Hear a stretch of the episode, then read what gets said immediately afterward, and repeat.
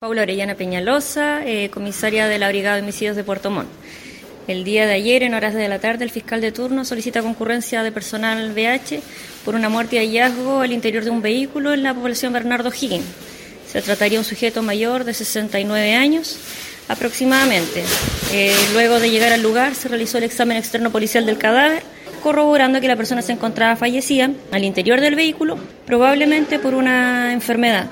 Eh, la causa de muerte será determinada el día de hoy en el servicio médico legal y nosotros descartamos la intervención de terceras personas. Los vecinos se percataron de que eh, la persona fallecida, que es alguien que frecuenta la población Bernardo Higgins, llevaba dormido en el mismo lugar, en su vehículo particular, desde las 8 de la mañana. Pero la tarde ya les pareció extraño y decidieron llamar a carabineros, quienes corroboraron que la persona se encontraba fallecida.